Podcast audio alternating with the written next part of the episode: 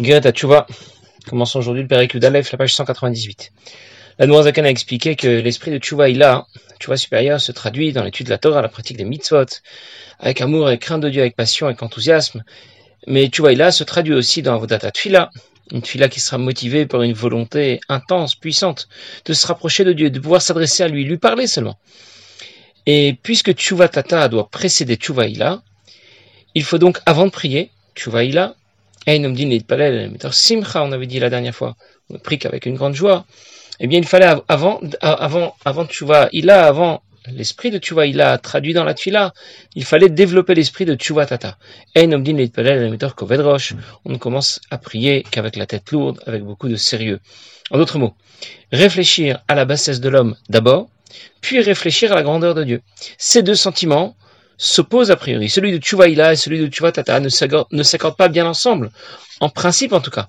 Et dans le Pérékyud, la Zaken a présenté une première solution. Il s'agit de séparer dans le temps le développement de ces deux sentiments. Au moment de Kriyat Shema Shalamita, Kriyat Shema que l'on fait avant de dormir, on développera le sentiment associé à Tchouvatata, la tchouva inférieure, Archna, considérer la bassesse de l'homme, Bitou, l'effacement de soi, considérer la gravité de nos fautes, etc. Au moment de la Tfila, le matin, alors on développera le sentiment associé la tchouvaïla, la simcha, la joie d'avoir l'occasion, l'opportunité de s'adresser à Dieu qui est si grand. Ces deux sentiments s'opposent. On va donc séparer l'éveil de ces deux sentiments dans le temps, parce qu'on n'est pas capable à notre époque, que l'on a appelé Doriatom la dernière fois, une génération orpheline, de passer ainsi d'un extrême à l'autre, de faire le grand écart entre ces deux, sentiments. Dans le péricle d'Aleph, la Zaken va présenter une deuxième solution. Il va nous dire que c'est tout de même possible de passer d'un extrême à l'autre, euh, sous condition tout de même. Mais c'est possible d'associer en même temps ces deux sentiments opposés. Je vais anticiper un petit peu. En deux mots, la Zaken va expliquer que si tu as de bonnes raisons d'être cassé, brisé quand tu vas considérer le nombre et la gravité de tes fautes, tu vas tata, en même temps tu as une bonne raison d'être joyeux et content. Quand tu vas considérer que Dieu t'a pardonné instantanément pour ces mêmes fautes, dès que tu lui as demandé pardon, que tu as décidé de ne plus recommencer, Dieu t'a pardonné. Mieux encore, ces mêmes fautes ont été transformées en mérite. C'est le résultat de Tchouvaïla. Pour donner un exemple plus parlant, quand quelqu'un est débiteur sur son compte, il est à moins 10 000 euros, eh bien, si Tuva Tata permet de ramener le solde à zéro, Tuva Ila va transformer le moins en plus, le débit en crédit, c'est passé de moins 10 000 à plus 10 000. Alors, je commence dans les mots. Pour considérer en même temps la bassesse de l'homme, la gravité de ses fautes, c'était l'esprit et les considérations associées à Tuva Tata mais aussi avoir développé une grande joie, une grande joie de pouvoir s'adresser à Dieu, d'étudier sa Torah, de pratiquer ses mitzvot, mais shten beyachad, les deux en même temps. Le sujet a déjà été évoqué dans le 34e chapitre de l'Ikuta Amarim, la première partie du Tanya, comme je vous Kadosh, comme l'histoire qui rapportait les Zohar Kadosh, il y a les pleurs d'un côté de mon cœur et la joie de l'autre côté, disait Rabbi Elazar. Je reprends cela tout de suite mais avec l'association de la de la confiance en Dieu, d'être persuadé que Dieu ne veut que notre bien, et il ne veut que le bien. Il est miséricordieux, et il pardonne énormément, immédiatement. Immédiatement, dès qu'on lui a demandé pardon, il nous pardonne. Comme dit le pasuk par ta grande miséricorde, tu vas effacer mes fautes. Lave-moi de mes fautes, purifie-moi de mes fautes, efface toutes mes fautes. Et donc, ça ne fait strictement aucun doute. Dieu nous pardonne immédiatement dès que l'on regrette nos fautes, que l'on demande pardon et que l'on décide de ne plus désobéir. Zakan a cité le Père Dalet dans l'écoute à Marim. Zakan a expliqué que le bénédit pouvait être en même temps au même moment amer et dans une grande joie. Amer pour la situation de son effet Shabamit, son âme animale. Dans une grande joie pour la situation de son effet Shalokit, son âme divine. Et la Zakan avait rapporté un passage du Zohar qui racontait que Rabbi Shimon Bar Yochai avait expliqué à son fils un passage de la Torah concernant la destruction de Beth Amikdash, selon les enseignements les plus profonds de la Torah. Et son fils lui a dit, je suis triste et content à la fois. Triste parce qu'on parle, tu m'as parlé de la destruction du Beth Amikdash, du Beth Amikdash qui a été détruit, et content parce que je viens d'entendre des secrets, des profondeurs de la Torah. Rabbi Hazar a donc bien associé en même temps la tristesse et la joie. Et de la même façon, la Noazakan expliquait qu'un Benoni, dont il est question dans le la Medalet, pouvait être en même temps amer pour la position de son Nefesh Abamit, son âme animal, et joyeux pour la position de son Nefesh Alokit, de son âme divine, quand il est en mesure d'étudier la Torah, de pratiquer les mitzvot. Eh bien, dans le, même esprit, la Noazakan va expliquer dans le Père d'Aleph qu'il est aussi possible de joindre bouts et de faire le grand écart. De développer en même temps, au même moment, l'esprit de Tchuvatata, l'amertume, le sérieux, l'humilité, le bitoul, et l'esprit de Tchuvaïla, la joie, l'enthousiasme, la recherche d'être plus proche de Dieu. Et quel conseil nous donne ici la Zaken? Il nous demande de réaliser combien Dieu est prêt à nous pardonner. Il nous pardonne quand on regrette et qu'on s'excuse, tekef immédiatement. Quand quelqu'un a fauté envers quelqu'un d'autre, il s'excuse et l'autre lui pardonne. La deuxième fois, ça marche. La troisième fois, il refuse. Il a compris qu'il ne s'excusait pas sincèrement. Il n'est pas naïf tout de même. Il y a une histoire que Rabbi raconte dans un Fabrigen Tafshin Memvav. Il rapporte, c'est une histoire qui est racontée dans le Talmud. Quelqu'un qui avait un voisin qui ne lui faisait que des histoires tout au long de l'année. Et chaque année, au moment d'Aseret vas avant Yom Kippur, il venait s'excuser. Et il n'avait jamais le cœur de lui dire qu'il ne l'excusait pas. Alors à chaque fois, il lui disait d'accord, je t'excuse. Et finalement, euh, au bout d'un moment, il en avait assez parce que chaque année, c'était la, même histoire. Il venait s'excuser avant, avant, avant Yom Kippur et il recommençait à lui faire des histoires tout au long de l'année. Alors un jour, il a trouvé la solution. Il lui a dit, je te pardonne autant que tu t'excuses. Bon, le rabbi rapporte cette histoire euh, au sujet pour, pour, pour nous parler de la façon dont on peut avoir une certaine influence sur les autres. Lorsque quelqu'un est sincère, eh bien on l'écoute. S'il n'est pas sincère, ça ne va pas marcher. Mais en ce qui nous concerne, on voit bien que euh, on a du mal à pardonner à quelqu'un qui fait des fautes et qui, et qui recommence et qui continue. Euh, nous, on n'est pas capable de, faire, de, de, de, pardonner sans limite. Par contre, quand quelqu'un a fauté envers Dieu, il s'excuse, Dieu lui pardonne, il lui pardonne même s'il recommence mille fois, dix mille fois, cent mille fois. Il lui pardonne tout de suite par sa grande miséricorde, pas par naïveté. Nous avons déjà vu qu'il faudra tout de même réparer les dégâts, recoller les morceaux. Mais le pardon au moins est obtenu immédiatement, dès qu'il s'excuse et qu'il prend la décision de ne plus jamais désobéir. Et la Zaken précise qu'Akadosh Baruch est prêt à nous pardonner miyad, ça veut dire immédiatement, dans le temps. Et tekef, tekef c'est un mot que l'on retrouve dans Maseret Kilaim. On y parle de deux morceaux de tissu, l'un en laine, l'autre qui est en lin, que l'on assemble. L'assemblage se dit tokfim, du mot tekef. Ça veut dire que la faute et le pardon se suivent directement dans le inyan, pas seulement dans le temps. La faute est suivie du pardon. Le, le, pardon vient coller et rattraper la faute. Je vous donne un exemple. Lorsque quelqu'un rentre chez quelqu'un d'autre et qu'il casse un meuble, bon, il va lui pardonner tout de suite. Il lui en veut pas, mais il faut réparer tout de même ce qu'il a cassé. On aurait pu penser qu'avant d'envisager de nous pardonner, il faut d'abord coller les morceaux, réparer les dégâts, attendre quelques jours, que les choses se calment. Et pourtant, Akadosh Baruch Hu nous pardonne immédiatement. Le, pardon vient avant la réparation. Et bien sûr, on ne peut pas envisager de demander pardon sans s'engager à ne plus rien casser.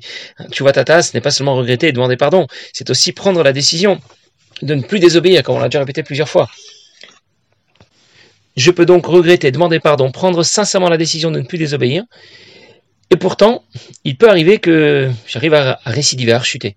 Le fait d'avoir rechuté, ça ne veut pas dire que ma décision n'était pas vraie et sincère. Ça veut seulement dire que pour l'instant, la guerre n'est pas terminée. C'est encore la guerre entre le Nefesh Elokit et le Nefesh Abamit, entre mon âme divine et mon âme animale. Et donc quand j'ai récidivé, ça veut seulement dire que j'ai perdu une bataille. Mais je vais continuer à me battre. Je vais juste reprendre ce qu'explique l'Admor Azaken au sujet de l'association de ces deux sentiments opposés.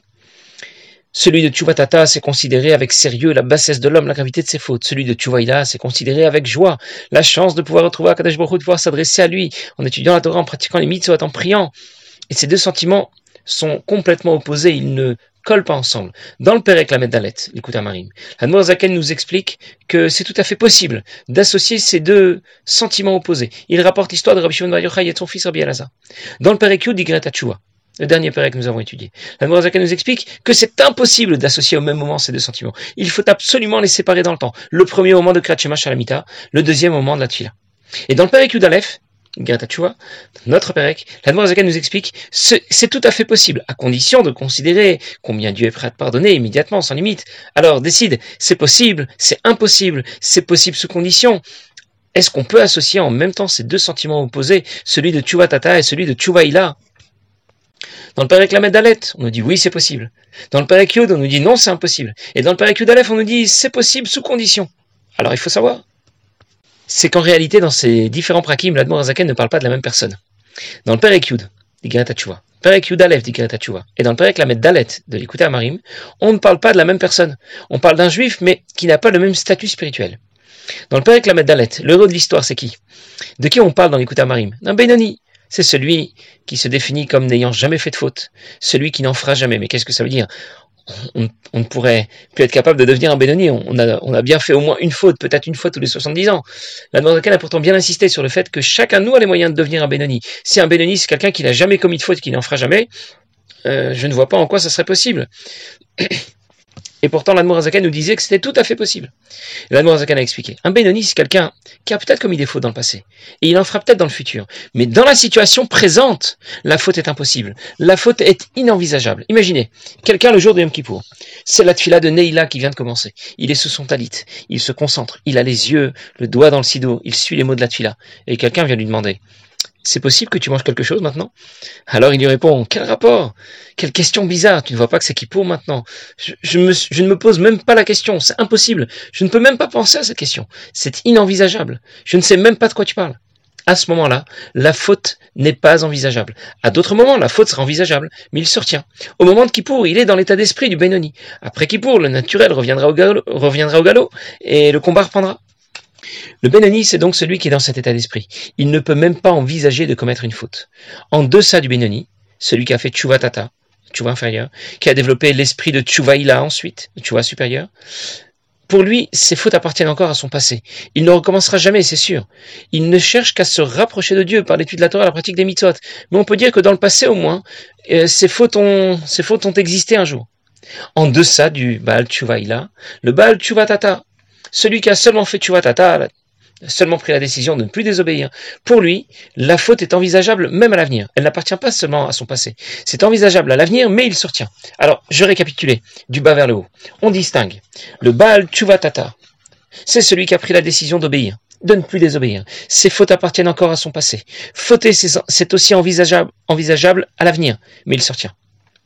Le Baal Tchouvaïla, maintenant. C'est celui qui développe un état d'esprit différent. Il ne cherche plus qu'à se rapprocher de Dieu. Ses fautes appartiennent encore à son passé. Mais fauter, c'est déjà plus envisageable à l'avenir. Et enfin le Benoni. C'est celui pour qui la faute est inenvisageable, ni dans le passé, ni à l'avenir. Pour reprendre les mots de l'Admorazaken, celui qui n'a jamais commis de faute et celui qui n'en commettra jamais. Je vous donne un exemple. Un incendie se déclare dans la cuisine. La friteuse explose. Il y a de la fumée, il fait chaud. La première chose, c'est déjà sortir de la cuisine et fermer la porte derrière soi. Dans le salon, il fait déjà moins chaud. Il y a moins de fumée. Mais on n'est pas encore, on n'est pas encore tiré d'affaire. Il faut sortir dans les parties communes de l'immeuble. Là, ce sera déjà mieux. Il y a un peu d'air frais, il fait beaucoup moins chaud, mais on n'est pas encore sauvé. Quand euh, celui, quand le propriétaire de la maison a quitté l'immeuble en feu et qu'il a été relogé dans un hôtel, il est assis confortablement dans son fauteuil. Il y a l'air conditionné. Maintenant, on peut dire qu'il est vraiment sauvé. Alors, pour reprendre l'exemple que je viens de donner, le rachat est dans la cuisine, le Baal Tata est dans le salon, le Baal Ila est dans le couloir de l'immeuble, et le Benoni est déjà dans sa chambre d'hôtel.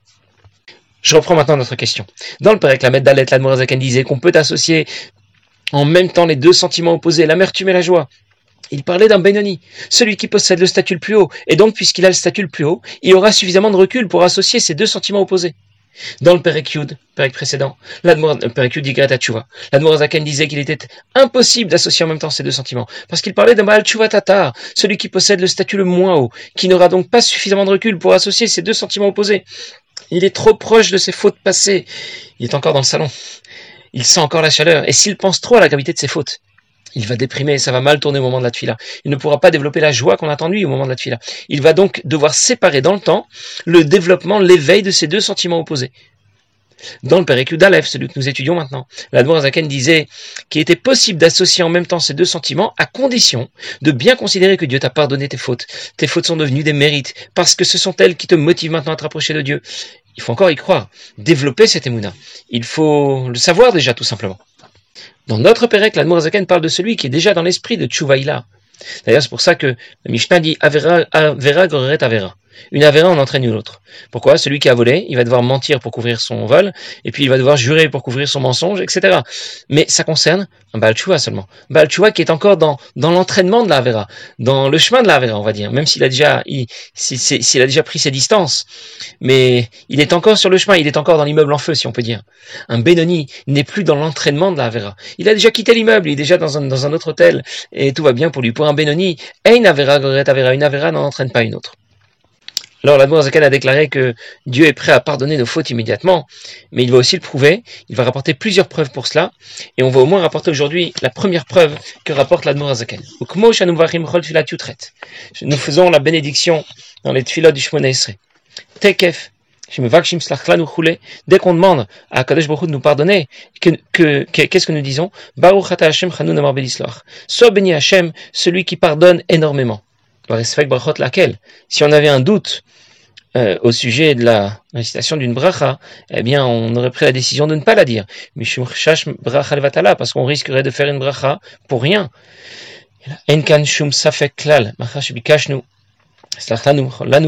Mais il n'y a aucun doute puisque nous avons demandé à Kadosh Baruch de nous pardonner et on est sûr qu'il va nous pardonner. Dans ce cas, c'est pour, cette raison que nous pouvons faire la bénédiction. Il y a un principe qui dit, ça fait brachot laquelle? Si je ne sais plus si je dois dire euh, tel ou tel bracha chez Akol, Borene Fashot, je ne sais plus, est-ce que je l'ai déjà dit, est-ce que je l'ai pas encore dit? Alors, euh, on nous dit que ça fait brachot laquelle? Dans le doute, il ne faut pas se dire bon mais tant pis je vais faire je vais la faire quand même cette bracha. Et puis au moins je suis sûr de l'avoir fait. Je suis sûr de l'avoir dit. Dans le doute si tu l'as déjà dit tu ne dois pas dire une bracha levatala une bracha pour rien. Et dans ce cas on nous recommande de ne pas la dire. S'il y a le moindre doute que cette bracha ne s'applique pas ne trouve pas trouve pas de justification. Et les Anshek Agdola, ceux qui ont rédigé le texte du Sidour, ont instauré de dire dans le Sidour, dans la Mida, la bracha qui confirme que Dieu nous a effectivement pardonné. Baruch Hashem C'est donc il n'y a aucun doute. Il nous a effectivement pardonné. Zaken va encore apporter d'autres preuves à ce sujet, mais je vais laisser ça pour la prochaine fois. Passez une bonne journée.